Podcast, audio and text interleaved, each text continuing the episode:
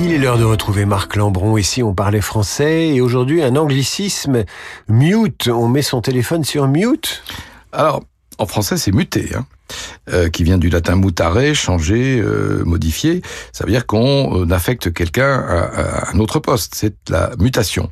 Mais au 19e siècle, il est devenu intransitif et, par exemple, en biologie, euh, muter, ça veut dire subir des, des mutations. mais nous avons donc déjà deux verbes ou deux, deux sens du verbe muter.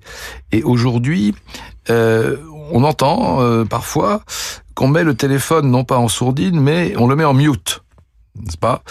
Euh, Alors, bon, ben c'est c'est absolument superfétatoire. C'est pas nécessaire puisque nous avons déjà deux verbes mutés. Donc, vous direz couper le son de votre téléphone, ou le mettre sur muet, ou le mettre en mode silencieux, plutôt que de euh, mettre un téléphone en mute, voire muter son téléphone, qui est totalement impropre. Muter son téléphone, c'est l'envoyer ailleurs, peut-être. Hein? En effet, vous pouvez l'expédier chez le réparateur. Et dire ou ne pas dire, c'est l'ouvrage dont vous tirez ces chroniques, Marc Lambron, et c'est paru aux éditions Philippe.